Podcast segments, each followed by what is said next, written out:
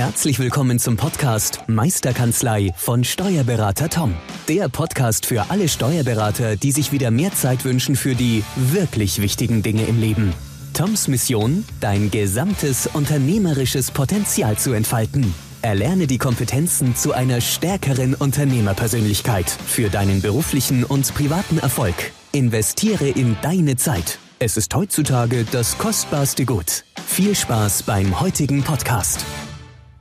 Herzlich willkommen zum Podcast Meisterkanzlei, der Podcast für alle Steuerberater, die sich unternehmerisch weiterentwickeln wollen. Ich habe heute wieder einen, einen besonderen Gast mir eingeladen, ähm, den mit Sicherheit der, die ein oder andere auch kennen wird. Und zwar keinen geringeren Trommelwirbel als unserem lieben Carsten Schulz. Carsten, grüße dich. Hallo. Ja, grüß dich doch mal lieber. Hallo. Ich freue mich, dass ich da bin. Ja, ich freue mich, dass du dir Zeit genommen hast ähm, heute und äh, einfach mal eine halbe, dreiviertel Stunde, je nachdem, dir Zeit genommen hast, einfach mal ein paar Einblicke in, in, ja, in deine Steuerexpertise oder deine unternehmerische Expertise, was das betrifft, auch ähm, uns geben möchtest oder wirst. Und da freue ich mich drauf. Ähm, und ja, wünsche uns, wünsch uns allen mit den Hörern zusammen viel Spaß. Ja. ja, besten Dank. Ja, ich hoffe, dass es nicht allzu viel steuerliche Expertise heute gefordert ist, sozusagen, äh, sondern dann doch besser die unternehmerische, weil ich ja äh, doch jetzt äh, mich da mehr tummel eigentlich in den letzten Jahren als im steuerlichen sozusagen. Ja, wobei das ist ja genau der, die, die, ähm, das Motto der Meisterkanzlei, einfach zu sagen, der Steuerberater als Unternehmer. Und ähm, da bist du natürlich ein Paradebeispiel, äh, wie man quasi den Weg geht vom klassischen Steuerberater in Anführungszeichen Anführungszeichen, der halt auch selber noch ähm, Erklärungen erstellt hat, Bilanzen ähm, erstellt hat, dann auch mal durchgesehen hat. Und jetzt hin zu sagen, okay, du leitest eine, eine, ähm, ja, eine Steuerberatergruppe oder eine, eine, ein Netzwerk davon, hast eine eigene Kanzlei und hast quasi diesen Weg ja erfolgreich ähm, durchschritten. Und das ist ja auch spannend, dass wir mal äh, jemanden haben, der den Weg schon gegangen ist und da einfach mal über seine Erfahrungen berichten kann. Deswegen vielleicht auch, auch gleich, Carsten, am Anfang vielleicht nochmal ein paar Worte zu dir einfach, dass du einleitend ein paar Sätze sagst, ähm, wer du bist, wo du herkommst, was du gemacht hast, dass einfach unsere Zuhörer ähm, ein Bild von dir bekommen. Ja, das mache ich gern. Ja, ich habe äh, 1989 eine Ausbildung zum Fachgehilfen Steuer- und Wirtschaftsberatenden Berufen damals gemacht. Ähm, und äh, war dann ähm, einige Jahre äh, als Steuerfachangestellter tätig, ähm, als Admin meist in Kanzleien sozusagen und äh, habe dann 2002, 2003 die Steuerberaterprüfung äh, abgeschlossen und äh, mich dann auch selbstständig gemacht. Und 2004 bin ich mit Silke Henniges äh, und Ina Ansorge zusammengegangen. Das ist eine, war eine, meine kleine Einzelkanzlei und die Kanzlei von der Silke Henniges, die zurückgeht äh, ähm, über ihren Vater und Rechtsvorgänger bis so in 1930 äh, irgendwo. Also viel Tradition auch mit dabei. Und ähm, wir sind dann zusammengegangen 2004 am 1. Ähm, Juli, ähm, haben da ähm, auch neue Räume bezogen, vieles neu gemacht und hatten so den Anspruch, ja, wir wollen jetzt also die ähm, äh, Kanzlei äh, zukunftsgerichtet aufstellen. Und äh, haben uns damals äh, die Dativ hinzugeholt. Dativ Consulting war noch ein relativ junges Pflänzchen. Ähm, seinerzeit war Stefan Meisel dort äh, Leiter vom Dativ Consulting und haben mit den Strategieworkshops gemacht. Das war ungewöhnlich für eine Kanzlei im Jahr 2004, äh, sich über Strategien überhaupt Gedanken zu machen. Und dabei kamen eben verschiedene Themen raus, dass wir ja papierlos oder papierarm arbeiten wollten, dass äh, das Thema Kanzleikontrolling, Kanzleimarketing äh, und verschiedene andere Themen für uns wichtig waren. Und so haben wir 2004, 5 und 6 ganz viel gemacht, würde ich mal sagen, ganz viel gestaltet, haben äh, damals mit ProCheck angefangen, haben das hochgezogen, EO-Komfort eingeführt, DMS eingeführt, alles so äh, doch ja, Hauruck-Aktionen, die auch ein bisschen schmerzhaft waren. äh, Cut Once But Deep war so der, der, das Thema damals. Und die äh, Dativ hat dann so, äh, als das äh, der Abschluss des äh, Projekts absehbar war, gesagt, ja, könntest du nicht, Carsten Schulz, dann für uns im Rahmen von Vortragsreisen mal dein Projekt vorstellen, was du alles äh, umgesetzt hast, um anderen Mut zu machen vielleicht auch und, und Appetit äh, darauf eben auch an die Kanzleientwicklung ranzugehen. Mhm. So ist es dann auch gekommen und so war ich dann um was, 70 Städte in zwei, innerhalb von zwei Jahren oder mehr äh, und habe überall Vorträge gehalten zum Thema, zu diesen Themen eben, die ich gerade so benannt habe. Das war ungewöhnlich äh, damals. Wir haben äh, Vorträge gehalten mit zwei Monitoren, äh, mit zwei Beamern, sorry, um den Doppelmonitorbetrieb zu simulieren. Das äh, war für die Kolleginnen und Kollegen, die in den Vortrag gekommen sind, erstmal komisch, dass sie sagten, warum hat er zwei Leinwände, zwei Beamer? Was, äh, was will er uns da zeigen? Und das hatte natürlich was mit dem DMS zu tun, äh, um zu zeigen, wie so ein DMS funktioniert.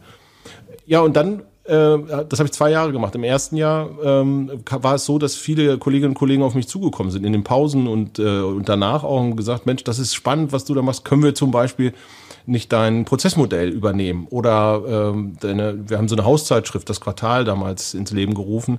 Das hat auch viele interessiert und ihm gesagt, Mensch, das würden wir wohl gerne adaptieren. Und äh, deine IO-Komfort-Einrichtung finden wir spannend und können wir da nicht irgendwie dran teilhaben. Und so ist dann die Idee entstanden, zu sagen, naja, also dass wir jetzt als Consultants für andere draußen ähm, beraten, wie man seine Kanzlei aufstellt, das haben wir für uns nicht gesehen, aber wir fanden dann irgendwann den Gedanken sehr attraktiv. Ja, das können wir vielleicht gemeinsam machen, kooperativ sozusagen, mhm.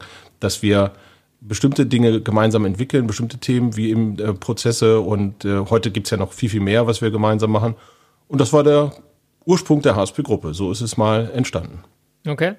Spannender, spannender Weg. Ich sehe jetzt gerade auch ein bisschen zu Parallelen zu mir, ehrlich gesagt. Du bist das. Ja, äh, genau, ja, wo man auch ähm, einfach dann von Kollegen angesprochen wird, zu sagen, irgendwie, du machst irgendwas anders oder, oder hast schon was gemacht, wieso soll ich den Weg immer äh, neu durchschreiten und die gleichen Fehler, die gleichen Probleme haben, wenn jemand schon weiß, wie man eine Abkürzung nehmen kann.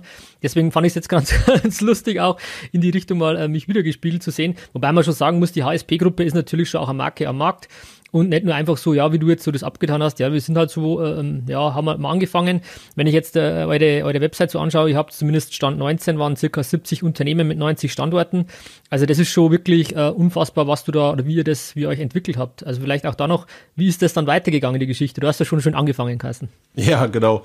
Ja gut, äh, wir haben äh, dann seinerzeit, also die, die äh, damalige Steuerberatungsgesellschaft, das war die Henniges Schulz und Partner Steuerberatungsgesellschaft.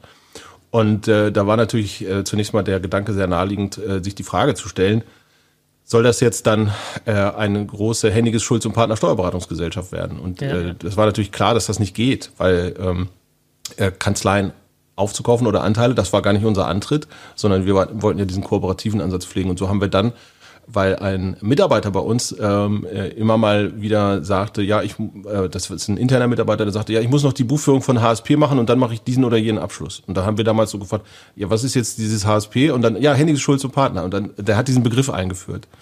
und haben gesagt, ach so, interessant, HSP. Wo, wo, wenn wir jetzt also so einen Kooperationsverbund aber gründen wollen, dann stellt sich ja die Frage, unter welchem Label soll das eigentlich laufen? Und äh, so ist dann die Idee entstanden zu sagen, ja, unter HSP, aber HSP sollte dann nicht für Händiges Schulz und Partner stehen, weil dem will sich ja niemand anschließen, äh, jedenfalls kein Herr Meier und kein Herr Müller oder Frau Meier oder Frau Müller. Und dann haben wir uns äh, Gedanken gemacht und, und, und überlegt, was macht uns aus als Personen, auch so wie wir die Kanzlei führen, wie wir unseren Beruf auch verstehen. Und da hatte dann eine Kollegin die Idee und hat gesagt, ja, wie wär's denn mit Herzstärke und Partnerschaft? Und so ja. haben wir gesagt, ja, das ist äh, eine großartige Idee, dass, äh, weil wir mit Herzblut unser Berufsaus, Beruf ausüben, äh, mit Stärke gegenüber Finanzbehörden und anderen für unsere Mandanten uns einsetzen und partnerschaftlich im Umgang sind mit, mit den Teams, mit den Mitarbeitenden, mit den Mandanten, mit Geschäftspartnern und wir auch einen sehr ausgeprägten Wertekanon pflegen. Und dann waren die Gedanken dazu relativ ausgereift. Wir haben über die Agentur das Design sozusagen multikompatibel umbauen lassen und sind dann 2008 damit gestartet und haben äh, Gespräche geführt mit verschiedenen Kanzleien. Und äh, dann ist die erste Kanzlei beigetreten in der Nähe von Hannover. Äh, das war sehr aufwendig. Das war auch, äh, da haben wir auch, äh, sind wir Wege beschritten, die wir heute vielleicht nicht nochmal gehen würden in der in der Umsetzung. Äh, haben äh, an der einen oder anderen Stelle auch mal einen Fehler gemacht, wo der, was uns dann wieder Zeit gekostet hat, es zu korrigieren in der gesamten ähm, Infrastruktur, würde ich mal sagen, wie man sowas äh, klug aufbaut ähm, viel Erfahrung gesammelt und 2009 äh, nahm das Ganze dann so Fahrt auf. Und äh, dann habe ich mit dem Andreas Schröder einen, ähm, äh, jemanden gefunden, der vertrieblich engagiert ist und äh, Zeit hatte auch äh, und Lust drauf hatte, mit mir gemeinsam diesen Kanzlei-Kooperationsverbund aufzubauen. Und der ist dann also viel draußen unterwegs gewesen, hat mit Kanzleien gesprochen und äh, dann haben wir eben diese Kanzleien nach und nach aufgenommen und äh, mein Auftrag war immer, mich intern um äh, die Qualität dessen zu kümmern, was wir für die Kanzleien und mit ihnen gemeinsam machen können. Und er hat draußen geschaut, gibt es Kanzleien, die das attraktiv finden. Und wir haben versucht dann die Kanzleien zu finden, die das wirklich auch äh, wollen. Also in so einem Kooperationsverbund zusammenzuarbeiten, das hat ja viele Vorteile und es hat aber eben auch natürlich Grenzen, der mm, äh, ja, eigenen Entscheidungsfreiheiten. sagen wir mal, zumindest bei der Außendarstellung, als um ein, ein Beispiel zu benennen. Ne? Das können, ja. wenn, jetzt, wenn man jetzt der eine sagt, ja, ich finde das HSP-Logo super, aber grün-orange gefällt mir nicht, jetzt gerne in blau, äh, das geht ja schon dann nicht. Mhm. So dass wir äh, jetzt äh, viele pa Kanzleien, die das auf den ersten Blick gut fanden, dann aber doch nicht mit uns zusammengearbeitet haben, äh, weil da, weil wir schon einen sehr eng gefassten ähm, Rahmen haben dessen, wie man ähm, seine oder wie, wie, wie wir zusammenarbeiten wollen. Ich würde es mal so sagen. Ja, aber nichtsdestotrotz haben sich eben doch dann sehr viele gefunden jetzt über die Jahre hinweg und ähm, das ist ja mein Lebenswerk, würde ich mal sagen. Ne? Mhm. Und das auch anderer. Ich mache das nicht alleine, sondern da gibt es ganz viele, die Kolleginnen in Hannover, die also dann in, im Bereich Qualitätsmanagement, Qualitätssicherung da arbeiten äh, und das sicherstellen. Und das ist keine, äh, keine Veranstaltung von Carsten Schulz, sondern das ist eine von ganz vielen Leuten, die da äh, ganz viel Spaß dran haben, äh, ja, uns und selber und auch die Partnerkanzleien erfolgreicher zu machen. Und dieses Partnerschaftliche steht da nicht nur so drin, sondern das ist wirklich eine faire Partnerschaft, wo wir sagen, wir wollen das, was wir gemeinsam besser machen können, gemeinsam machen und das, was jeder für sich selbst zu entscheiden hat, nämlich die ureigensten unternehmerischen Entscheidungen und sowieso die, alle Entscheidungen, die man als Steuerberater in der Beratung seiner Mandanten äh, zu fällen hat, die muss jeder für sich selber äh, entscheiden. Ja, so ist eigentlich die Historie gewesen. Und wir wachsen auch jetzt nicht, äh, wie, wie das vielleicht heute erwartet werden könnte, so im Sinne einer Skalierung übermäßig sozusagen, sondern es sind nach wie vor die, sagen wir mal, zwischen sechs, acht, zehn, maximal zwölf, das hat es einmal gegeben, Kanzleien im Jahr, die bei uns dazukommen, weil wir auf der einen Seite sehr genau hinschauen und natürlich uns auch sehr genau einer Prüfung unterziehen der beitretenden Partner, dass äh, wir wirklich versuchen, die richtigen zu finden, damit es auch morgen noch Spaß macht. Ja. Ähm, auf der anderen, also ich, was ich auch so, so raushöre oder sehe, ist, ist das nicht genau das Thema, was aktuell immer mehr hochkommt, dieses Netzwerk oder, dieser, diese Kooperationsgedanke. Allein wenn ich jetzt an die ganzen Facebook-Gruppen denke, die sich in den letzten äh, Jahren jetzt entwickelt haben, das, da seid ihr schon zehn Jahre voraus gewesen, so mehr oder weniger vom Grundsatz her, zu sagen, lasst uns zusammenschließen, äh, lasst uns Synergien bilden ähm, und da einfach ähm, in einem Netzwerk zusammenarbeiten. Ich finde das wirklich einen spannenden Ansatz, auch zu sagen, ähm, aber auch zu sagen, die, die, ähm, Beziehung zum Mandanten ist aber trotzdem weiterhin persönlich. Es ist nicht eine große ähm, Steuerberatungsgesellschaft, sondern es ist einfach so, so ein Verbund, der oben drüber steht. Aber jeder ist trotzdem noch, hat eine eigene Beziehung zum Mandanten und ich glaube, das ist auch wichtig für die, für die Mandatsbeziehung, dass man da doch noch einen persönlichen Ansprechpartner vor Ort hat, mit dem man sich identifizieren kann. Und das ist halt im meisten Falle auch der Kanzleileiter dann vor Ort. So ist es. Also die ähm, Kanzleien bleiben ja auch alle rechtlich selbstständig. Es gibt weder also es gibt bei den Ausnahmefällen gab es mal gesellschaftsrechtliche Verknüpfungen. Das hatte aber dann Gründe, weil zum Beispiel bei äh, Partnerschaftsgesellschaften ist dann mal der, der Seniorpartner äh, überraschend verstorben und da mussten wir uns natürlich dann kümmern, dass das, äh, dass die Partnerschaftsgesellschaft weiterleben konnte und so. Das ist aber eine, wirklich eine Ausnahme gewesen. Äh, und die, es ist für uns äh, total wichtig, dem Grundsatz folgend, das, was wir gemeinsam besser machen können, machen wir gemeinsam. Ansonsten bleibt jeder für sich selbstständig. Dem folgen wir immer auch und natürlich die Mandatsbeziehung bestehen äh, zu den einzelnen Kanzleien.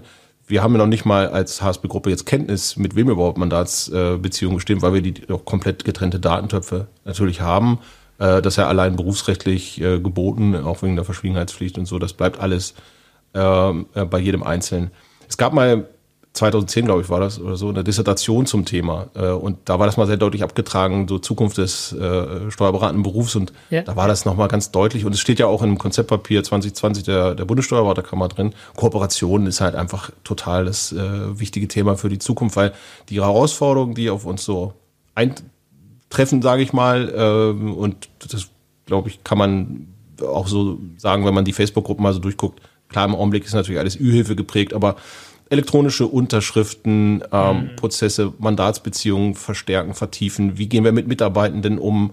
Ähm, also da auch Personalmanagement zu betreiben. Überhaupt all das, was eine Unternehmensführung ausmacht, äh, ist ja zwischenzeitlich und mittlerweile auch in Kanzleien absolut notwendig. Äh, und das geht eben gemeinsam unglaublich gut. Das kann man so machen wie wir.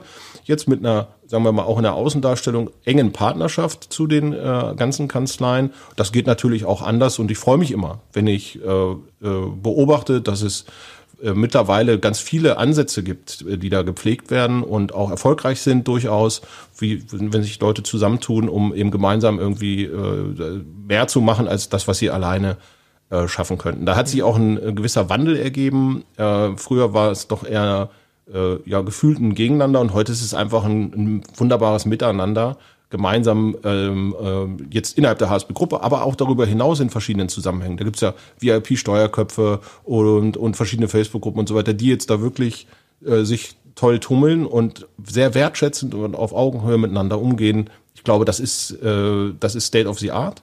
Mhm. Möglicherweise auch die, die Zukunft des Berufs, denke ich schon, ja. Hm. Also da bin ich d'accord komplett äh, mit, mit dir. Ich denke allein, ist die Einzelkämpfergeschichte, nenne ich es in Anführungszeichen, wie die Kanzleien immer so dargestellt werden, die werden es schwer, äh, schwer haben, ähm, weil einfach die, die Vielfalt der Aufgaben viel, viel größer geworden ist. Ähm, ist so ein bisschen losgegangen, fand ich, so mit Digitalisierung, also sich mit den Themen zu befassen. Allein wenn ich dran denke, wie viele Tools, wie viele Softwaremöglichkeiten es aktuell gibt, wie viele Apps gibt es, wie viele, wenn man das, man könnte sich tagtäglich 40 ähm, bis 60 Stunden nur damit beschäftigen, was aktuell wieder am Markt irgendwie ähm, gerade ist und das mal anschauen, testen, äh, Probe-Logins machen, keine Ahnung. Aber wer macht dann quasi die, die Arbeit, äh, die eigentlich noch da ist?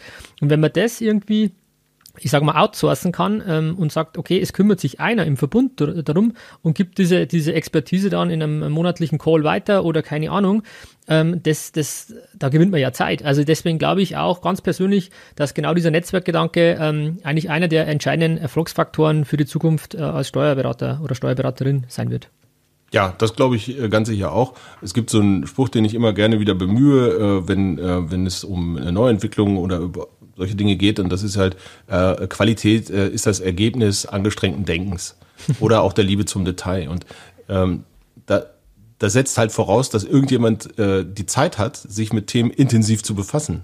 Mhm. Und äh, das kann er ja nur, wenn er nicht ähm, verhungern will, indem er dann, indem andere möglicherweise ihm diese Zeit einräumen möglicherweise eben durch, indem sie ihm Geld dafür geben. Ne?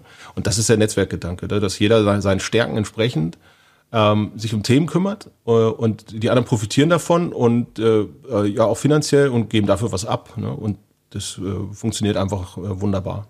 Hm. Das, das äh, sehe seh ich, also ich sehe, ich unterschreibe alles. Ich finde es ja so cool, weil du das schon vor, vor ein paar Jahren, Jahrzehnten gesehen hast.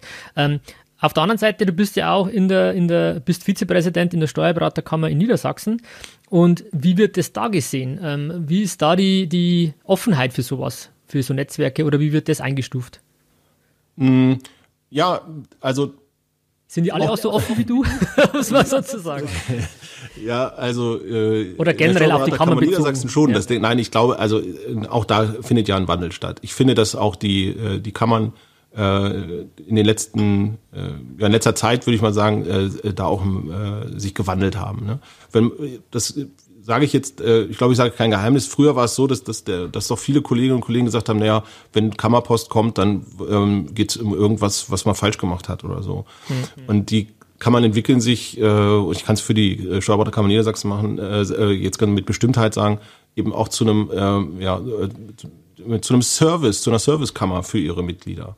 Ja, wir wollen äh, viel mehr äh, auch Entwicklung fördern berufsrechtlich sauber natürlich, das ist total wichtig. Wir sind, äh, ich bin großer Freund vom, vom, vom Steuerberatungsgesetz. Ich finde, es, äh, da ist viel Gutes drin und ähm, das tut auch uns gut, das tut auch dem, ich glaube, dem Staat, dem äh, deutschen Staat einfach auch gut, dass wir, dass wir gut ausgebildete Steuerberater haben, die äh, sicherstellen, dass äh, einfach auch ein Aufkommen da ist, äh, aber eben das richtige Aufkommen dass manchmal das Gestalterische vielleicht dabei zu kurz geht und deswegen es am Markt auch vielleicht den einen oder anderen Anbieter gibt von witzigen oder manchmal auch weniger witzigen Steuergestaltungsmodell, Coaching, Angeboten oder so. Äh, das ist eine Folge daraus. Da müssen wir, glaube ich, noch ein bisschen nachjustieren.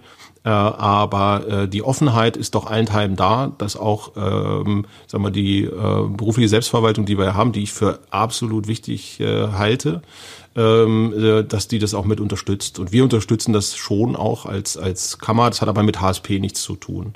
Und man muss auch äh, trotz allem natürlich schauen, dass man auch als Verbund, so wie wir, wie wir als HSP-Gruppe auftreten, auch hier die berufsrechtlichen ähm, ja, Leitplanken, die wir haben, die müssen wir natürlich einhalten. Und da hat es auch in der Vergangenheit, jetzt vor meiner Zeit als äh, Vizepräsident, durchaus mal Anlässe gegeben, wo äh, man gesagt haben, ah, da finden wir jetzt irgendwas mal nicht so gut und wir haben das dann überprüft und ähm, äh, wenn das allenthalben so gesehen wurde, auch von uns, dass wir da vielleicht nachjustieren mussten, haben wir das eben auch getan. Ich will mal ein Beispiel benennen, wenn man als äh, großes Netzwerk auftritt, dann sollte ja nicht der Eindruck entstehen beim ähm, Mandanten oder Interessenten, das sei eine Großkanzlei sozusagen, ne? Mhm. weil das ja nicht stimmt. Also es sind ja einzelne Kanzleien und äh, so weisen wir zum Beispiel auf unseren äh, Internetseiten und an jeder Stelle darauf hin, dass es eben äh, ein, ein, Kooperationsverbund ist, so dass gar nicht erst der Eindruck entsteht, dass es eine große Kanzlei mit äh, 900 Mitarbeitern sei oder so. Und das finde ich auch richtig so, äh, dass man diese Regeln einhält, um beispielsweise irgendwie eine Irreführung zu vermeiden. Und da sind die Kammern äh, durchaus auch aufgefordert, eben da den Blick drauf zu richten und zu sagen, gut, okay, das, was wir, äh, glaube ich, was ein Erfolgsmodell äh, in Deutschland ist, nämlich der Steuerberater mit allen Rechten, die er hat und auch natürlich mit den Pflichten, die er hat, ähm, dass, dass uns das nicht, äh, dass uns das nicht abhanden kommt. Ne? Und da gibt es ja Bestrebungen äh, aus Europa, äh, weil es in anderen Ländern ja in anderen Ländern in der Form ja äh, nicht so ausgeprägt ist wie in Deutschland, äh, dass man sagt, im Rahmen der Dienstleistungsfreiheit irgendwie muss das, äh, muss das irgendwie jeder machen können, irgendwie Steuerberatung. Da sind wir natürlich ganz anderer Auffassung und das gilt es zu bewahren und deswegen ist es so wichtig, dass wir unser Berufsrecht, da wo es sinnvoll ist, eben natürlich auch durchsetzen und da wo es vielleicht ein bisschen angestaubt ist, äh, dann ja behutsam fortentwickeln, ich will es mal so sagen. Ja. Ähm, die, das ist schon, also was ich gerade auch so wahrnehme am Markt, ist ähm, speziell jetzt mit diesen ganzen Überbrückungshilfen, Soforthilfen, äh, allgemeines Thema Corona, dass man schon von Mandantenseite her merkt oder, oder jetzt auch sieht, dass es doch wichtig ist, einen, einen, persönlichen Kontakt zu haben, einen Steuerberater an seiner Seite zu haben. Und jetzt geht es nicht nur um die, um die Beantragung, sondern eher um die, um die, um einen Gesprächspartner zu haben, zu sagen, ich habe an, an, an jemanden an meiner Seite, einen Partner, mit dem ich mal reden kann. Soll ich weitermachen? Was soll ich machen? Ich weiß es selber gerade nicht. Dass da einfach der Berufsstand gerade aufgewertet wurde oder wird. Und das eigentlich auch gerade eine, eine richtig schöne Chance für uns ist, weil es vor Corona immer so das Gefühl war, ja, es wird alles automatisierbar, digitalisierbarer und für was brauche ich dann überhaupt noch einen, Preisdruck entsteht und, und, und. Und jetzt einfach irgendwie so, in meiner Wahrnehmung zumindest, auch man von Mandatsseite, man, man, man, Mandantenseite, Unternehmerseite wieder ein bisschen anders ähm, wahrgenommen wird. Ich weiß nicht, wie du das auch empfindest bei euch. Bei euch. Ja, hundertprozentig, sehe ich genauso. Also äh, erstmal habe ich mich sehr darüber gefreut, wie viele andere glaube ich auch, dass man sagt, okay, der Steuerberater ist Compliance-Partner äh, für den Staat bei der, bei der Beantragung dieser Fördermittel. Das ist, glaube ich, eine gute Geschichte gewesen ähm, und ist es vielleicht auch immer noch. Aber äh, äh, die ganzen Begleitumstände, die da mit dranhängen, ähm, da, das war natürlich oder ist es auch nach wie vor noch natürlich sehr schwierig mitunter. Und aber dass wir uns da als, sage ich mal, als Partner unserer Mandanten nochmal anders positionieren konnten, das ist, glaube ich, richtig und das ist auch gut so. Ähm, und das kann auch aus meiner Sicht kann das auch einen Ausbau erfahren äh, in der Zukunft, dass es auch für andere Themen sind, dass man dem, was wir machen, ähm, äh, einfach mal ähm, äh, anders Glauben schenkt, als äh, wenn es äh, ja irgendein sonstiger Berater macht, weil wir eben was zu verlieren haben. Ja? Und hm. das haben andere eben nicht äh, möglicherweise. Deswegen äh, sehe ich das genauso, wie du das äh, gerade angesprochen hast. Das ist eine, eine, eigentlich eine gute Entwicklung, selbst wenn es natürlich manchmal zum Haare raufen ist, wie das Ganze jetzt umgesetzt wurde und wurde. Aber auf der anderen Seite muss man auch sagen, so eine Situation hat es eben auch noch nie gegeben. Ne? Und dann werden eben auch Fehler gemacht. Aber ich erlebe es ja jeden Tag.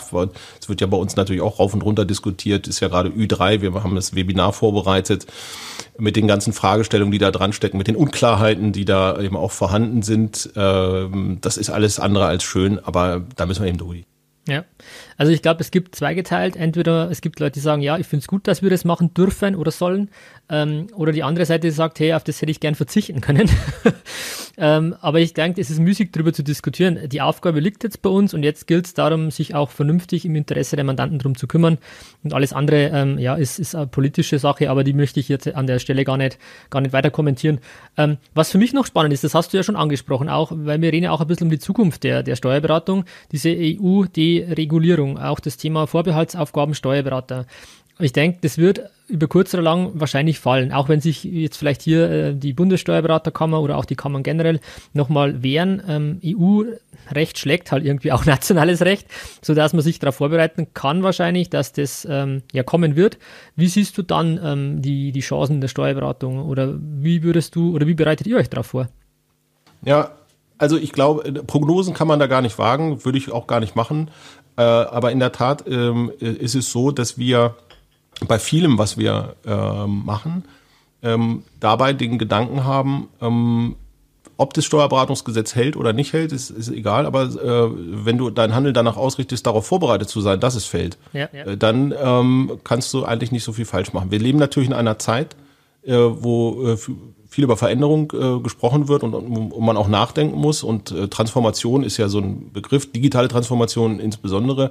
Was ich da mitgenommen habe, das äh, kommt aus der äh, aus dem EFQM-Modell, äh, eine sehr hübsche äh, Formulierung, dass man sagt, Transformation heißt eigentlich, wir wissen nicht, wo die Reise hingeht, aber wir machen uns schon auf den Weg. Ja, ist cool. cool ja. ja, und das finde ich äh, super, weil äh, das, ähm, äh, das lässt sich äh, am Ende des Tages auch einigermaßen vernünftig verkaufen, also auch bei den Mitarbeitenden, zu sagen, so, äh, wir müssen jetzt einfach äh, an verschiedenen Stellen offen sein für neue Themen. Nicht nur Technologie. Äh, es geht nicht nur darum, äh, Digitalisierung, gerade im Bereich Finanzbuchhaltung, das ist alles gut und schön, muss man mitmachen, sollte man dabei sein, aber es geht um ein bisschen mehr. Und äh, ich glaube, Technologie in Steuerberatung, ne, also äh, wird ja dann viel bei über Legal Tech, äh, äh, äh, Legal Tech gesprochen äh, bei den Anwälten, insbesondere in den USA, die da äh, ganz viel machen, automatisierte Vertragserstellung oder Vertragsprüfung auch beispielsweise und so. Und im Bereich Steuerberatung ist da noch aus meiner Sicht ist, ist das noch relativ dünn, was uns da im Augenblick äh, so auch zur Verfügung steht. Da wünsche ich mir für die Zukunft deutlich mehr und das könnte aus meiner Sicht auch eine Zukunft für uns sein, weil äh, Steuerberatung kann halt nicht jeder. Ja. Mhm. Und es wäre hübsch, wenn wir als, äh, als Kanzleien, als Steuerberater und auch jene mit Titel sozusagen, also die, die dem Berufsrecht unterliegen, da für die Zukunft technisch aufgerüstet werden könnten. Äh, dass wir ähm, unsere Steuerberatung, also die Beratung höherer Art einfach, der, das, was uns ja auszeichnen sollte, und das ist manchmal ein bisschen in den Hintergrund gerückt, weil wir viel mit Jahresabschluss, also mit Vergangenheitsbewältigung und Buchführung und so weiter zu tun haben, aber eine, sozusagen aus dieser Rückenlage rauskommen und mehr nach vorne schauen.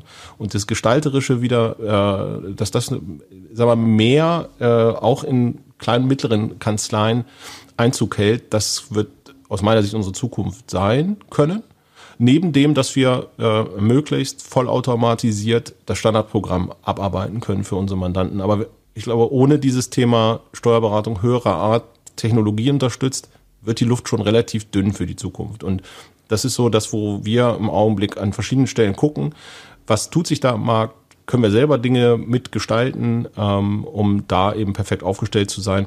Und dann kommt natürlich eins noch hinzu, und da bist du ja auch äh, ziemlich weit vorne, eben äh, das Thema äh, den Mandanten durch vernünftiges Auswertungswesen alleine mal. Ich denke da an deinen Power BI-Kurs, den ich mir sehr gerne übrigens angeschaut habe. Finde ich super. ja, ähm, da Kompetenz in den eigenen Reihen zu entwickeln, nicht um jetzt die nächste BWA zu bauen irgendwie, aber um die Geschäftsmodelle der Mandanten so gut zu verstehen, dass wir sie erfolgreicher machen können. Die Mandanten mit ihrer originären unternehmerischen äh, Tätigkeit. Und ich glaube, dass wir einfach auch ein großes Vertrauen bei den Mandanten genießen, allein nur dadurch, dass wir äh, vom Gesetz wegen zur Verschwiegenheit verpflichtet sind.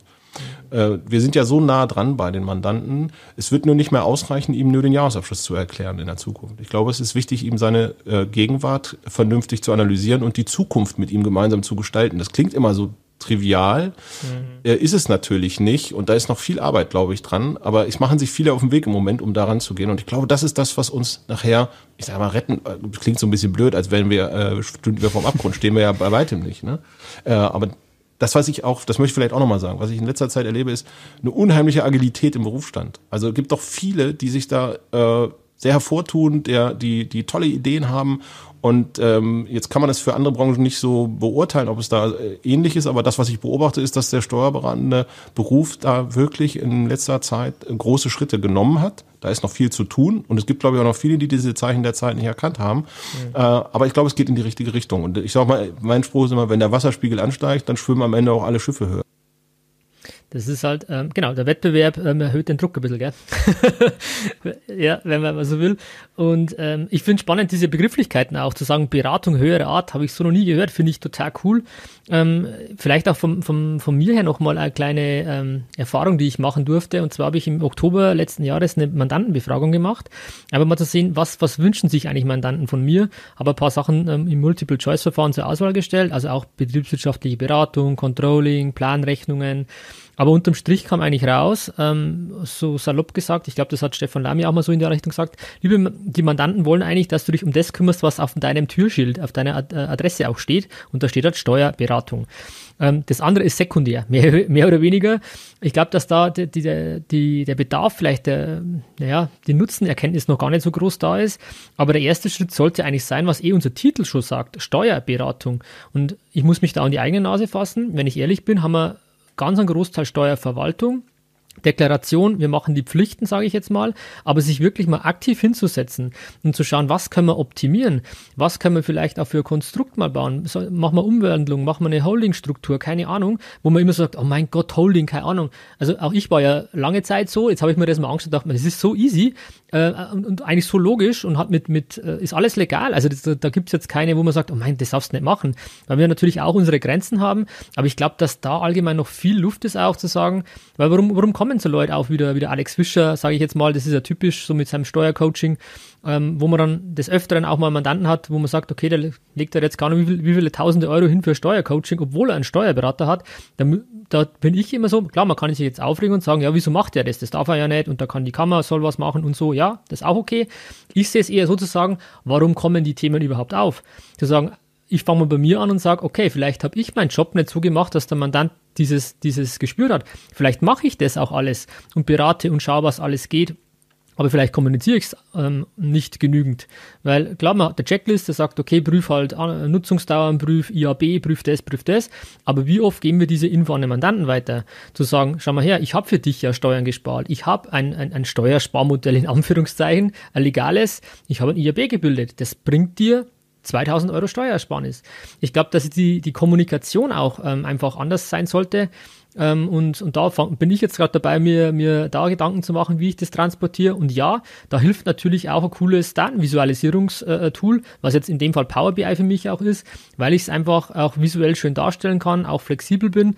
Aber das kann auch was anderes sein. Egal, ich geht, es geht eigentlich eher um die Kommunikation von bereits geleisteten äh, ähm, ja, Sachen, Leistungen auch, die man einfach anders kommunizieren sollte. Zumindest sehe ich das gerade ähm, bei uns so. Ja, absolut. Das sehe ich auch so. Es gab mal, äh, es gibt noch einen Steuerberater, äh, der hat das mal, äh, wie ich fand, sehr hübsch aufbereitet. Der hat seinem Mandanten jedes Jahr äh, so eine Übersicht zur Verfügung gestellt, was er ihm an Steuern gespart hat oder an sonstigen ähm, äh, Vorteilen hat zukommen lassen. Und da hat er alles Mögliche mit, äh, mit aufgenommen. Ne? Und, und sei es eine degressive AFA oder so. Äh, und hat das einfach dann monetär ausgerechnet und gesagt, ja. hier guck mal, mein Honorar, was weiß ich, äh, 18.000 Euro und äh, 32.000 habe ich dir gespart. Ne? Ähm, also das ist genau das, was du sagst, ne? die, die Frage der Kommunikation dessen, was man da so treibt. Und ähm, das wird auch oft vergessen, glaube ich, äh, dass äh, Steuerberatung setzt ja erstmal die vollständige Kenntnis des Sachverhalts voraus. Das heißt, für, als für Mandantengruppe mit ein paar Gesellschaften und so weiter und weiß gar nicht, was die so richtig machen, kannst ja auch nicht wirklich Steuerberaten. Du musst ja sehr viel tiefer drinstecken bei Mandanten, um dem dann Sinnstiften zum Beispiel im Rahmen einer Umstrukturierung da Empfehlungen zu geben. Und da, glaube ich, ist noch viel Luft nach oben. Mhm. Auf der Strecke äh, zu machen. Und dann ist, äh, und, und da fällt mir dann eben immer wieder auf, dass wir da softwareseitig im Augenblick keine besondere Unterstützung haben. Es geht, es dreht sich alles im Moment um Thema äh, Automatisierung im, äh, im Bereich Finanzbuchhaltung oder auch dann Lohn in der Zukunft. Das ist gut und richtig, sicherlich. Aber wir müssen, wie gesagt, das Thema Beratung höherer Art, Software unterstützt. Da brauchen wir, da muss ich, da muss ich was tun. Da bin ich mir mhm. ziemlich sicher. HR Blocks in den USA, die haben äh, da mit äh, IBM zusammen ein Riesenprojekt gefahren, äh, IBM Watson ähm, äh, zum Bereich normale Steuererklärung erstellen. Äh, da sitzt dann zwar auch ein Steuerberater oder äh, wie die auch immer da jetzt dann heißen, vor dem Rechner, aber die Software unterstützt den eben extrem, um das Maximum beim Mandanten rauszukitzeln. Und das halte ich auch für richtig. Zum Beispiel, wenn du dir mal anschaust, es gibt ja verschiedene Consumer Einkommensteuersoftwaren, ne? also auf der Scheibe oder eben auch online. Mhm. Und wenn du dir mal deren, deren Interviews anguckst, die die durchgehen, also die auch teilweise logisch schon ziemlich hübsch aufgebaut sind, ne, dann frage ich mich manchmal, naja gut, bei uns so in der äh, Steuerkanzlei, wir fackeln nicht jedes Jahr bei der Einkommensteuererklärung unserer Mandanten äh, so ein Ding ab, wo wir denen wirklich alles Mögliche nochmal befragen. Ne? Also da wünsche ich mir einfach viel mehr softwareseitige Unterstützung, um für den Mandanten das, dann auch nachweislich das Maximum rausgeholt zu haben. Ne? An jeder an jeder Stelle unserer Leistungserbringung oder an, äh, ja doch an jeder Stelle unserer Leistungserbringung muss sichergestellt sein, dass das Maximum mehr geht nicht. Und das wäre mein Wunsch an die Softwarehersteller, äh, sich da äh, auch mit steuerlichen Fragestellungen, steuerlicher Expertise und Expertisensystem nochmal intensiver zu beschäftigen, weil für uns selber ist das natürlich als Aufgabe äh, viel zu komplex aller Wahrscheinlichkeit nach. Ne? Ja, ja, vor allem die Daten sind ja eh schon verfügbar. Allein wenn ich jetzt, na, ich bin ja auch Dativ-Kunde, wenn ich über die Steuerprogramme denke oder in Kanzler Rewe, ähm, die Daten sind ja alle schon da, sie müssten halt nur noch irgendwie aufbereitet werden. Vielleicht stelle ich mir, mir, das auch immer einfacher vor, sage, äh, macht's halt schnell. Wenn, wenn da Zahl ist und da Zahl, ja, multipliziert sie und, und zeigt halt das Ergebnis. Ähm, ähm, ja, also ich glaube, wir, wir sind da auch ein bisschen äh, Forscher unterwegs und sagen, hey, ich sehe das Problem gar nicht, macht's halt. Ähm, aber da gebe ich dir vollkommen recht, ähm, da bräuchten wir noch softwareseitig Unterstützung, ähm, weil warum schauen wir links und rechts, was immer so am Markt ein bisschen passiert? Äh, einfach, weil man mit dem, was man aktuell so hat, nicht ganz so, äh, ja, die Bedürfnisse nicht befriedigt werden. Und wenn wir das alles in unserer Datefeld abbilden könnten, da wären wir, glaube ich, auch alle, alle sehr froh, ähm, dass das dann alles, alles über ein Portal, nenne ich es jetzt mal, läuft. Aber da, ja, wäre wär mega cool. Ich finde auch diesen Ansatz mit, ähm, weil das ist ja auch die, das Spannende. Wenn ich mit meinem Team rede oder allgemein mit anderen Steuerberatern, immer so sagen, ja, degressive Arbeit, ja klar, schaue ich, ob die besser ist oder nicht. Die Frage ist ja, kommuniziere ich es? Ja, für mich ist das so ein Routine-Sachverhalt, wo ich sage, ja, das, das ist in meiner Checkliste, das mache ich automatisch, da brauche ich gar nicht in die Checkliste schauen. Aber der Punkt ist doch, der Mandant kriegt es nicht mit. Und das ist der entscheidende Faktor. Und dann, dann überreichen eine Rechnung und keine Ahnung und, und er hat, er kann das überhaupt nicht einschätzen. Wenn ich ihm aber dann einfach auf, aufzeigen kann, ähm, schau mal, oder ich habe da auch mal so eine Idee gehabt mit, dem, mit so einem TÜV. Beim TÜV kriegst du auch am Schluss dann so, so eine Checkliste, was alles gemacht wurde. Wenn ich sage, okay, wieso soll man das nicht adaptieren auch in, in einer Art und Weise, äh, unser Steuer-TÜV oder keine Ahnung was und dann, dann kriegt er halt so eine Übersichtsseite mit den und den Punkten, die gemacht wurden. Es hat so und so viel ausgemacht, Grenzsteuersatz äh, hinten als Spalte und dann ist gleich Steuersparnis X. Genau. In Summe, so, dann habe ich ja ganz ein anderes Standing auch und werde auch als Steuerberater wahrgenommen und nicht immer nur bei ganz vielen so, ja, ja, die machen nur, arbeiten nur fürs Finanzamt und keine Ahnung und, und das ist das, was du, glaube ich, auch mit Steuer oder Beratung höhere Art Technologie unterstützt meinst. Und das finde ich äh, von der Begrifflichkeit her total super getroffen, Carsten. Dankeschön, ja, freue ich mich. Es ist jetzt nicht meine Erfindung irgendwie. Äh, das ist, äh, aber dazu gehört auch, und das ist, glaube ich, für die Zukunft für uns vielleicht auch wichtig, wenn wir jetzt, ähm, sagen wir mal, gute Unterstützungssysteme hätten, die uns ähm, bei der Gestaltungsberatung mh, mm, mehr Freiraum geben. Dann kommt der nächste Schritt ja, dass wir dann äh, äh, unsere Mandanten natürlich ähm, dem müssen wir das erklären, was wir da machen. Also das ist eine komplexe steuerliche Gestaltung. Äh, Gerade so in der Unternehmensnachfolge kenne ich das gut, dass dann äh, aber noch auf einmal andere Komponenten hinzukommen. Unter anderem eine, die dann da lautet, naja, ähm, du kannst die tollste, tollste steuerliche Gestaltung gebaut haben und dann sagt der Senior, sagt, ja, aber äh, den Anteil übertrage ich nicht auf, äh, keine Ahnung, meinen Neffen, weil dessen Freundin gefällt mir nicht. Da kommt also ein menschlicher Faktor dazu und den müssen wir ja auch noch mitberaten. Bedeutet so viel wie, wir müssen eine steuerlich optimale Struktur bilden, möglicherweise ein, zwei Alternativen haben für das, was dann sich äh, auf Basis nicht nachvollziehbar, nicht vorher berechenbarer Umstände ähm, ergibt äh, und zu einem ganz anderen Ergebnis führt. Und das ist ja das, wo der Mensch eben nicht durch eine Maschine ersetzt werden kann. Ja, also da sind wir ja dann wieder dabei. Also wir brauchen dieses steuerliche äh, und auch gestalterische zu 100 Prozent, möglichst Software unterstützt und dann der Faktor Mensch, der, also wir transferieren dieses Wissen auf den Mandanten und wir gestalten gemeinsam eben dann, dass das, was dabei rauskommt, nicht nur steuerlich optimal ist, sondern eben auch für alle Beteiligten ähm, ja, eine, eine Win-Win, äh, kann man so mhm. sagen, Situation äh, ergibt. Ne? Du hast ein schönes Stichwort gebracht, das Thema Mensch. Ich finde, das trifft es genau. Ähm, wir haben es mit Menschen zu tun unser, unser Team besteht aus Menschen, unser, unsere Mandanten sind Menschen und die haben Gefühle, Emotionen. Und wir beide wissen ja, wie wichtig die, die emotionale Ebene quasi ist und nicht immer nur die sachliche. Und wir bespielen als Steuerberater ganz oft nur die sachliche Ebene.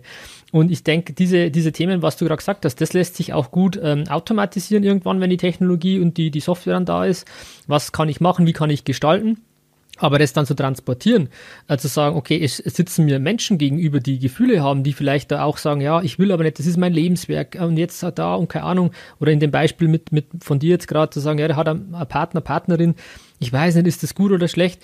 Ähm, wie gehe ich mit sowas um? Also muss ich mich ja auch um das Thema, also für mich ist Ober, Oberbegriff eigentlich Kommunikation, wenn ich ehrlich bin, auch damit beschäftigen. Ich bin unterstützt, weiß, was sachlich zu tun ist. Oder wie oft hatten wir das schon, wo wir sagen, für uns, es ist so logisch, der soll das machen, aber der ja. Mandant macht es halt nicht, unterschreibt es nicht. wir, wir machen, also das will ich vielleicht nochmal, weil genau dieser, dieser menschliche Faktor ist mir so wichtig dabei. Ähm, wir haben jetzt Mitarbeitende bei uns ähm, äh, ausbilden lassen zu ID37 äh, Gutachtern. Äh, das sagt jetzt niemandem, was ID37 ist, ein, ist eine Methodik, mit der man Persönlichkeitsprofile cool, ähm, cool. erstellen kann gibt Lux-Profile und verschiedene andere Methodiken. ID37 ist eine, die fanden wir jetzt ganz hübsch. Und äh, dabei kommen dann die, ähm, kommt dann raus, welche äh, Motive bei Menschen besonders ausgeprägt sind, äh, in die eine oder in die andere Richtung. Also sowas wie Status, soziale Anerkennung, Revanche, Rachegelüste und anderes. Und ähm, das machen wir jetzt in den Teams bei uns erst einmal, weil wir damit ähm, äh, unglaubliches Verständnis füreinander erzeugen. Warum reagiert eigentlich jemand auf eine bestimmte Art und Weise, wo man doch was ganz anderes erwarten würde, selber jetzt persönlich. Und ich will auch mal ein Beispiel benennen. Bei mir ist in meinem Persönlichkeitsprofil ähm, ist die ähm, soziale Anerkennung äh, überhaupt nicht ausgeprägt. Einfluss ist aber ausgeprägt ähm, und Besitz und Status ist auch nicht ausgeprägt. Würde man wahrscheinlich gar nicht so denken, wenn man mich jetzt nur so sieht. Die Leute, die mich kennen, sagen, ja, das hat, äh, da ist was Wahres dran.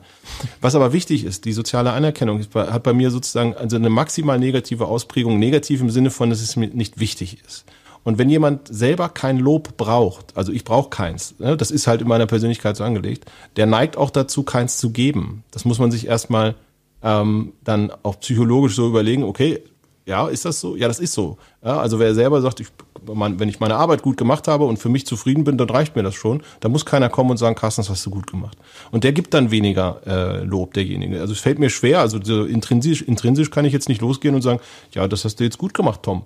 Ne, das würde mir gar nicht einfallen, so ungefähr, hm, weil ich das selber auch nicht brauche. Und wenn man das dann übereinander legt in den Teams, äh, dann äh, erzeugt man damit ein Verständnis füreinander und wenn man das mit Mandanten macht, das ist nämlich genau das, was wir im nächsten Schritt machen werden, bei Nachfolgeberatung oder auch teilweise bei Steuergestaltungsberatung größerer Art, dass wir sagen, wir wollen eigentlich mal wissen, welche Motive denjenigen prägen. Was will der eigentlich? Ist dem Familie wichtig? Also das ist auch ein Motiv, Familie. Oder ist dem Status wichtig? Ist dem Anerkennung wichtig? Worum geht's dem eigentlich? Und darauf kannst du dann viel besser aufbauen, äh, deine Beratung, äh, als wenn du das nicht weißt. Weil nämlich dann möglicherweise das nicht passiert, dass du ihm was vorschlägst, was er am Ende dann doch nicht umsetzt, weil du gar nicht seine Motive angesprochen hast. Das ja. ist jetzt äh, vielleicht ein bisschen strange und äh, hat vielleicht so mit der Kernarbeit des Steuerberater nichts zu tun, aber das ist ein Thema, mit dem wir uns im Augenblick sehr intensiv beschäftigen und da wirklich von einem Aha-Erlebnis zum nächsten äh, im Augenblick marschieren. Ich finde es absolut toll, dass du das Thema ansprichst ähm, und ich glaube, das ist schon ein Kernthema, weil das wir reden alle davon, es verändert sich, es wird automatisierbarer und, und, und. Aber die Kernkomponente bleibt ja gleich und das ist der Mensch, der uns gegenüber sitzt oder der Mensch, also nicht immer nur, das, ist die Photovoltaikanlage. Nein, das ist der Herr Carsten Schulz zum Beispiel und der hat Gefühle und das ist ja das, was wir vorher hatten und der hat Motive und, und das, die Motive sind ja quasi, was motiviert mich, was treibt mich an, was ist mein Warum, wo fühle ich mich wohl. Das ist ja das Innerste, ähm, was man quasi hat. Ich habe mich mit, wie du auch, mit Persönlichkeitsentwicklung ja auch beschäftigt. Und ähm, Einstieg wäre ja diese Art, da gibt es auch verschiedene Modelle, das Disk-Modell mit diesen vier Farben, das ist ja auch schon mal nicht schlecht, dass man Eindruck kriegt. Ähm, das kann man natürlich für Mitarbeiter machen, macht, kann man aber auch über, für Mandanten machen oder muss es ja vielleicht in einem Test machen, aber man hat ja einen Eindruck, man weiß, okay, wer ist wo in welcher Kategorie. Und wie sinn, sinnig wäre es dann, wenn man sagt, okay, wenn ich einen ähm, Mitarbeiter habe, der alles haarklein erklärt, also ich sage jetzt mal im Disk-Modell der Blaue, der alles, der, der die AGBs liest, weißt du, sowas halt. Äh, jeder weiß jetzt, hat irgendwie einen, einen Menschen im Hinterkopf, sagt, ja, genau so ist der. Ähm, ja, dann macht es doch Sinn, dass ich auch einen Mitarbeiter, der genauso geprägt ist, dann mit dem zusammenarbeiten lasse. Als statt an anderen, so einen, so einen roten Typen, so einen dominanten Typen, wie ich jetzt auch zum Beispiel da habe, zu sagen, ey, mir kurz und prägnant, sag mir einfach, was rauskommt. Ähm, und wenn ich das, wenn ich die, diese Parteien zusammenbringe, ja, dann, dann ist es doch viel leichter zusammenzuarbeiten. Dann ist, dann ist alles andere fällt dann viel, viel leichter. Ob jetzt, das gilt jetzt nicht nur für die Steuerberatung, das ist ein generelles Thema. Und ich glaube, dass das Thema Persönlichkeitsentwicklung viel zu kurz kommt. Und ich habe für mich jetzt auch persönlich erkannt oder auch gesagt, das finde ich spannend und habe mich zum Beispiel jetzt auch zum, zum Reese Motivation Profile ähm, Master ausbilden lassen, wo ich quasi auch, die haben 16 Motive, genau das, was du auch ansprichst mit diesem Status, soziale Anerkennung, da gibt es ja verschiedene Modelle, da gibt es, ich glaube... Das Reese ist aber das, was hinter dem ID 37 liegt. Ach so, okay, so, ja, dann ist das, das perfekt. Genau das, also, sind auch die 16 Motive. Zwei genau. kann man ja rausnehmen, ne? Sinnlichkeit und das andere, ne? genau. das mit drei Buchstaben. Aber ich ja. glaube, äh, ja. äh, jetzt wahrscheinlich denken die Zuhörenden jetzt irgendwie, ja gut, jetzt wahrscheinlich berühren Sie sich gleich noch einen Jasmintee auf und dann. Äh, äh das, das ist auch in Ordnung. Also man, man denkt immer, das ist alles so spirituell und ich will auch da kein richtig oder falsch sagen. Ich denke nur, und ich glaube, das, das bestätigt jeder, ähm, man hat, man versucht was zu, ähm, und um das geht's für mich. Ich versuche das Beste für den Mandanten ähm, rauszuholen oder auch ihm zu vermitteln, zu sagen, schau hier, das ist aus meiner Sicht der beste Weg. Aber ich finde den Zugang nicht. Und der Zugang kann vielleicht sein, okay, der Schlüssel sind die Motive. Wenn ich die erkenne, ähm, zu sagen, wie kann ich einen Zugang bringen, dass er versteht, was ich meine. Und das ist für mich schon auch wichtig, aber trotzdem immer noch eigenständig entscheiden soll und darf, was für ihn richtig ist. Aber ich kann es ihm zumindest kommunikativ beibringen und dann soll er selber entscheiden. Dass das auch eine Manipuli Manipul Mani äh, Manipulation bedeuten könnte, bin ich bei dir. Das geht ja auch in NLP und, und sowas, wo, wo das, es ist mit allem so. Ich kann alles negativ auslegen, egal was es für Tools gibt auf der Welt. Aber wenn ich sage, das ist für mich ein Zugang, um, um einfach besser kommunizieren zu können, und so sehe ich es, dann ist das ein spannende, spannendes Thema. 100 Prozent. Und ich glaube auch, genau darum geht es. Es ist eben keine äh, sozusagen Esoterik-Frage, sondern es ist einfach eher eine Frage, äh, auch die eigenen Kompetenzen auszubauen, äh, was solche Fragestellungen angeht. Ne? Das hat, da hat man sich in der Vergangenheit, glaube ich, nicht drum gekümmert. Bei mir war es noch so, als äh, ganz junger Steuerberater, da war so das Einzige, was ich, was ich an Persönlichkeitsbildung akzeptiert habe, war Einsatz gleich Umsatz. Ne? Und die, die Welt hat sich halt einfach verändert. Ne? Ja. Äh, und das ist auch gut so. Mal abgesehen davon ist es auch wirklich gut so. Und das kann man bei den Mitarbeitenden nutzen und im, äh, im Team untereinander, auch die Partner untereinander bei uns. Wir haben ja alle unsere äh, Persönlichkeitsprofile auch gegeneinander gematcht und fanden uns da wirklich wieder. Und das war, es ist einfach toll. Es macht Spaß. Also das nur als, als vielleicht auch Randerwähnung, aber ich glaube, dass es für die Zukunft für uns Bedeutung hat. Ich denke auch, dass es wichtig ist. Ich will es auch an der Stelle jetzt nicht weiter ausführen, es wäre ein eigener Podcast schon wieder. Aber es ist natürlich schon ein Thema, wie, wie, wir es vorher gesagt haben, ist, wir, wir haben es mit Menschen zu tun. Ähm, und Menschen als die Mandanten, aber auch im Team. Und, und vielleicht jetzt da nochmal die Kurve zu kriegen, auch in, in eurer Team, in die Teamführung, in die Entwicklung. Ich habe mir jetzt da auch ein paar Videos angeschaut von euch. Ihr habt ja regelmäßig auch ähm, ja, Workshops oder so, so Strategietage zusammen wo dann auch am Schluss teilweise dann gemeinsam Musik gemacht wird und so, finde ich mega cool. Ähm, wie empfindest du das gerade, das, das Thema Team auch äh, bei euch in der Kanzlei speziell oder auch dann vielleicht insgesamt in der HSP-Gruppe? Was, was tut ihr in die Richtung Team, Teamentwicklung? Also Team, wir haben äh, die, wenn ich jetzt nochmal die Geschichte der HSP-Gruppe äh, Revue passieren lasse, dann haben wir uns in den ersten Jahren intensiv damit beschäftigt, Technologie und Prozesse aufzubauen. Äh, da haben wir wirklich viel gemacht. Technologie und Prozesse war das A und O und ich glaube, das ist auch gut so gewesen, weil das irgendwie das Fundament unserer äh, Arbeit eben auch ist und wenn man da noch nicht gut aufgestellt ist, dann muss man da erstmal rangehen. Und das äh, Nachfolgende war, dass wir uns jetzt wirklich sehr lange und intensiv mit den Teams beschäftigt haben und den Mitarbeitenden. So, da haben wir jetzt einen bunten Blumenstrauß an Maßnahmen und an ähm, äh, Ideen also umgesetzt, äh, um die Teams wirklich Teams werden zu lassen das gibt ganz verschiedene Dinge. Also das ist äh, einmal die Frage, wann und wie oft kommunizieren wir eigentlich miteinander. Äh, da haben wir beispielsweise, ein, es nennt sich HSP Sprint, da treffen wir uns äh, einmal im Monat mit jedem Mitarbeiter online, zwei Partner, ein Mitarbeiter, um 15 bis 30 Minuten seine Planung durchzugehen äh, und äh, kurze Fragen zu klären und zu fragen, ob wir ihn unterstützen können an irgendeiner Stelle. Wir haben wöchentliche Meetings, äh, wo wir, äh, geht natürlich alles im Augenblick nur online, klar, wo wir, nennt sich Teamtime bei uns, äh, wo wir äh, uns miteinander austauschen. Monatlich online über alle Standorte, Standorte hinweg, Mitarbeiter, Fixe. Wir fragen jeden Freitag äh, beispielsweise ins Team hinein, Software unterstützt nach der Stimmung und die messen den ENPS, also Employee Net Promoter Score, wo wir sagen, wie wahrscheinlich ist es, dass du HSP als äh, Arbeitgeber weiterempfehlen wirst. Und äh, je nachdem, wie die Mitarbeitenden antworten, äh, wird, äh, wird von der Software dann eben noch tiefer gefragt. Ne?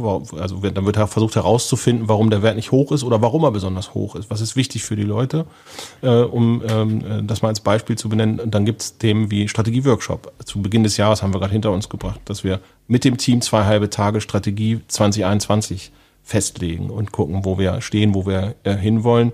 Ähm, und dann haben wir einen Wertekanon, den wir leben. Das heißt, ähm, im Leitbild abgetragen, wie wir miteinander umgehen wollen. Das äh, wertschätzende, das respektvolle Miteinander ist äh, wirklich extrem weit oben angesiedelt und äh, da kennen wir sozusagen auch keine Verwandten, wenn das nicht eingehalten wird.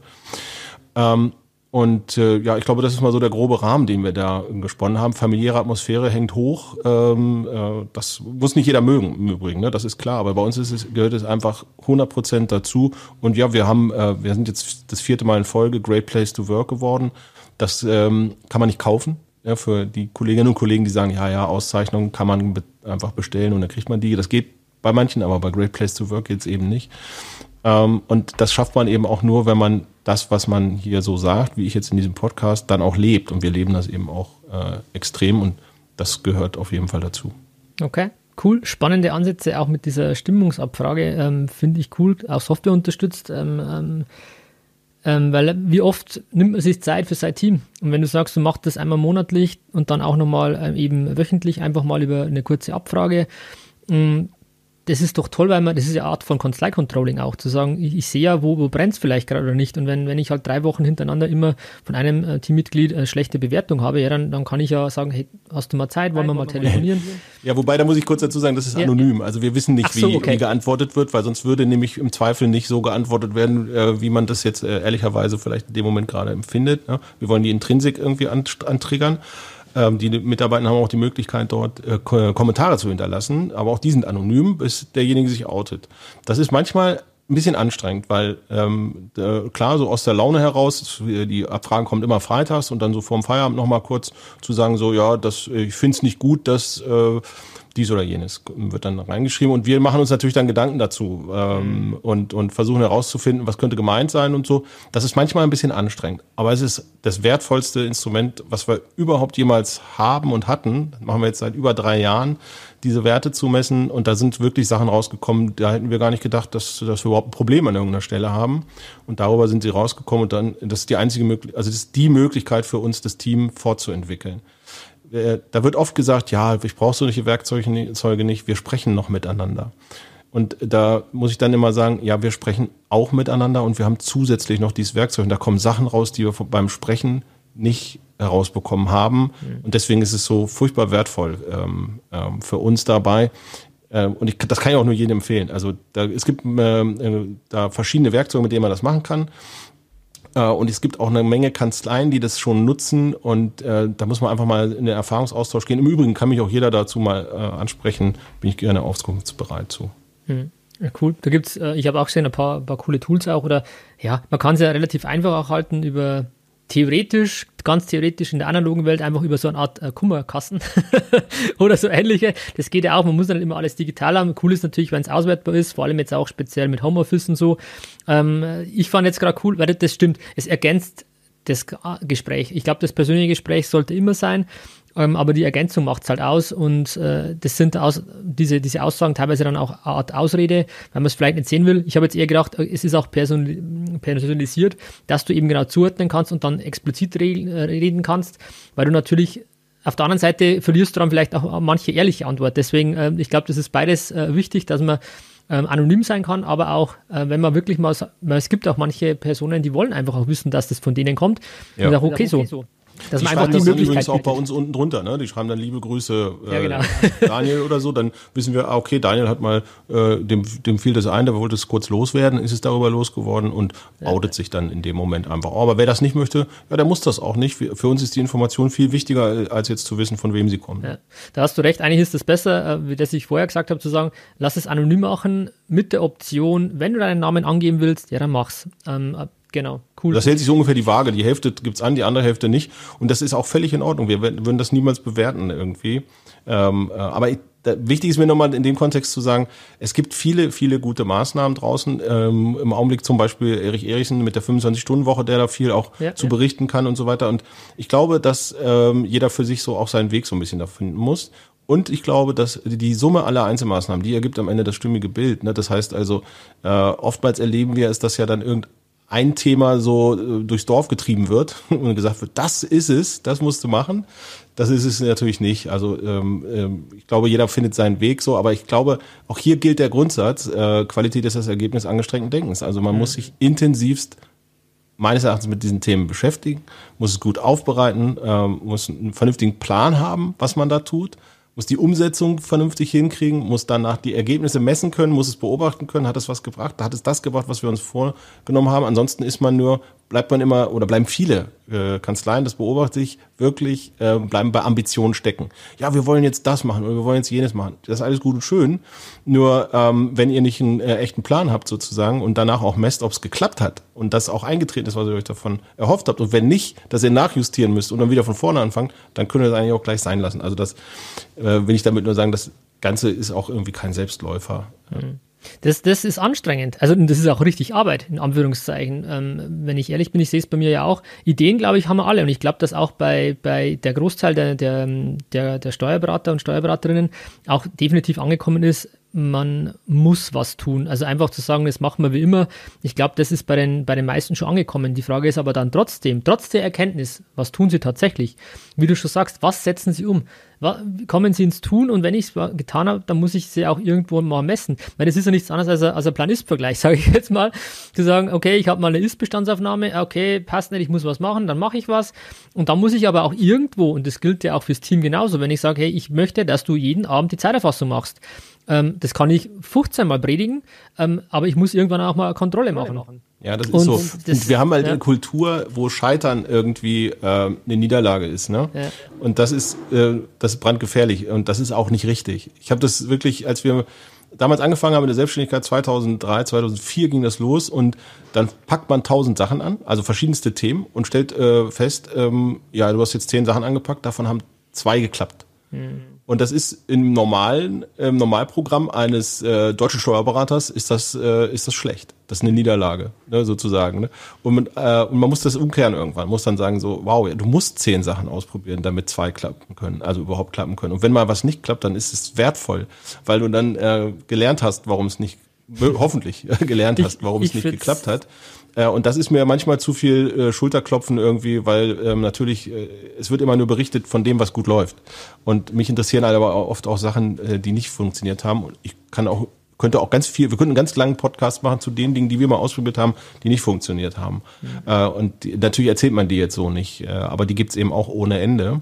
Und das Richtige zu finden, das ist dann irgendwie, glaube ich, auch so ähm, äh, die Kunst das ist so das eine. Und das andere ist, wir haben ähm, vielleicht so als, ja, wenn man es als Tipp äh, bezeichnen kann, wir haben früher immer die 100%-Lösung gesucht. Äh, und das wohnt ja auch einem Steuerberater inne. Da gibt's ja nur richtig oder falsch, ne? sozusagen. Ne? Mhm. Dazwischen wird's schwierig.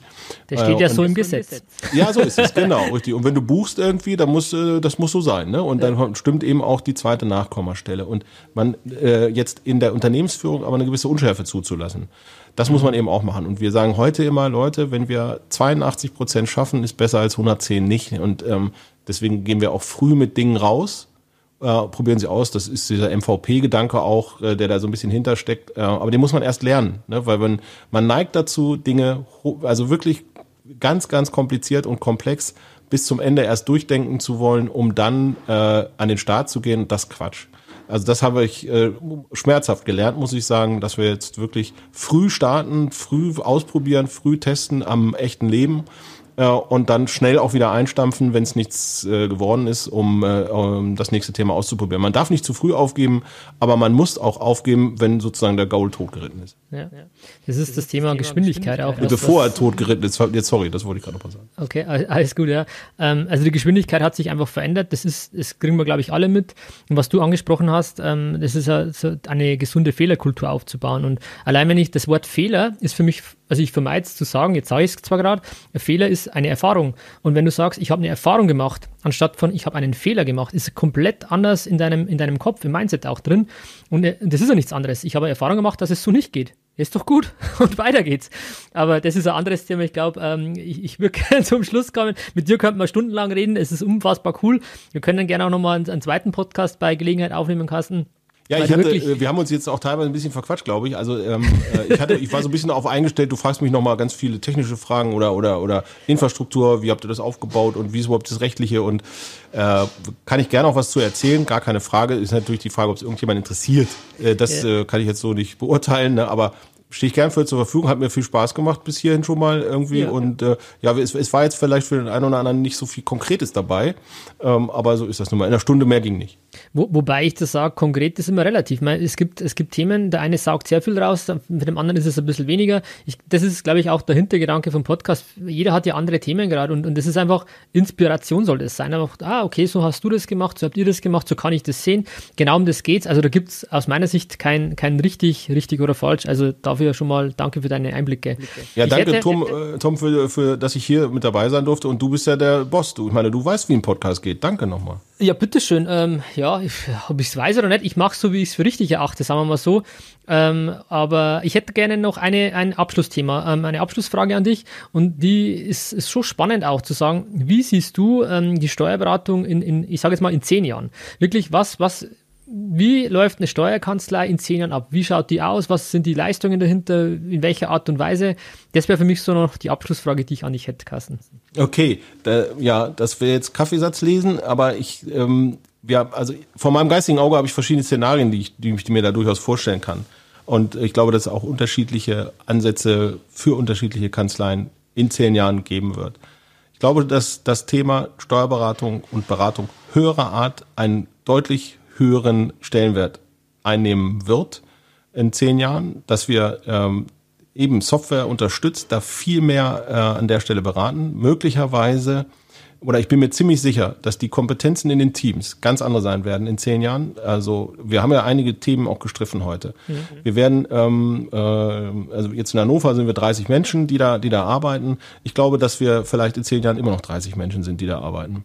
Aber ich glaube, dass wir andere Kompetenzen im Team haben. Wir werden Leute haben, die äh, das Thema Mandantencoaching, Erfolgscoaching ähm, äh, intensiv äh, beackern werden. Wir werden eine kleine automatisierte Abteilung haben, die die ganzen Datenströme, äh, die sich ergeben, ähm, äh, designt und gestaltet und vielleicht noch nicht mal mehr in Hannover, sondern irgendwo zentral. Das könnte ich mir gut vorstellen.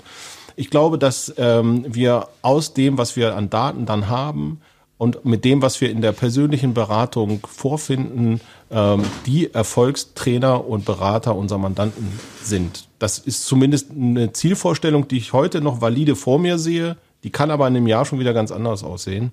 Aber das wäre so etwas, wo ich denke, okay, äh, das, dem würde ich eine vernünftige Zukunft beimessen äh, oder eine, ähm, auch eine, eine positive Zukunftsentwicklung dabei sehen.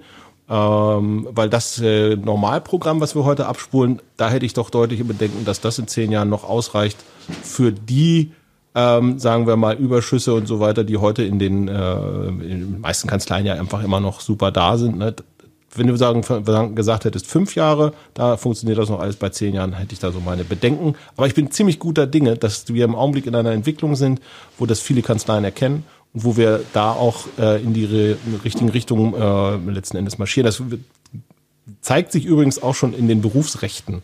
Also sag mal, bei den Anwälten ist das jetzt schon viel ausgeprägter. Die dürfen ja, äh, gibt jetzt eine Brauereform, wo die also dann wirklich äh, in Sozietäten gehen können mit äh, zusammen mit äh, völlig Berufsfremden im Grunde, wenn man so will, Hauptsache freier Beruf, also Apotheker, Architekten und so weiter. Und ähm, wer weiß, was sich da in interdisziplinärer Zusammenarbeit für die Zukunft eben auch für uns Steuerberater noch ergibt. Das ist doch ein schönes Schlusswort. Ein bisschen philosophisch bleiben. Klar ist es alles, das ist, man weiß es nicht, wie es kommt, aber ähm, vor jemandem, der sich so mit der Zukunft befasst oder mit, mit wirklich strategischen Themen, deswegen war es mal für mich auch spannend zu wissen, wie du das, wie du das siehst und mal abwarten, in welche Richtung ja, das gehen kann. Lieber Carsten, ich bedanke mich für dir, für deine Zeit, für deine Einblicke, äh, die du uns jetzt gegeben hast. Ähm, und ich denke wirklich, dass es sinnvoll ist, dass wir nochmal einen Podcast machen und da vielleicht noch ein paar andere Themen ansprechen. Aber an der Stelle vielen, vielen herzlichen Dank an dich. Danke an dich, Tom. Auf bald mal wieder. Genau. Also dann auch an euch, an die ähm, lieben und zahlreichen Hörer und Hörerinnen. Vielen Dank für eure Zeit, dass ihr dabei wart. Ähm, ich hoffe und ich weiß, dass wieder einige Punkte dabei waren, die euch ja Impulse geben konnten und einfach die Inspiration. Es soll ja Inspiration, äh, soll der ganze Podcast ja dienen. Und da ähm, hat der Carsten, glaube ich, halt ganz, ganz tolle Punkte angesprochen. Also vielen Dank an euch und wir hören uns beim nächsten Podcast wieder. Tschüss zusammen. Ciao. Ciao. Tschüss. Vielen Dank, dass du heute wieder deine kostbare Zeit investiert hast. Tom hilft dir dabei, dein gesamtes unternehmerisches Potenzial zu entfalten, dass du wieder mehr Zeit für die wirklich wichtigen Dinge im Leben gewinnst. Hinterlasse dein Feedback und abonniere diesen Kanal, um weiterhin von den wertvollen Inhalten zu profitieren. Investiere in deine Zeit. Es ist heutzutage das kostbarste Gut.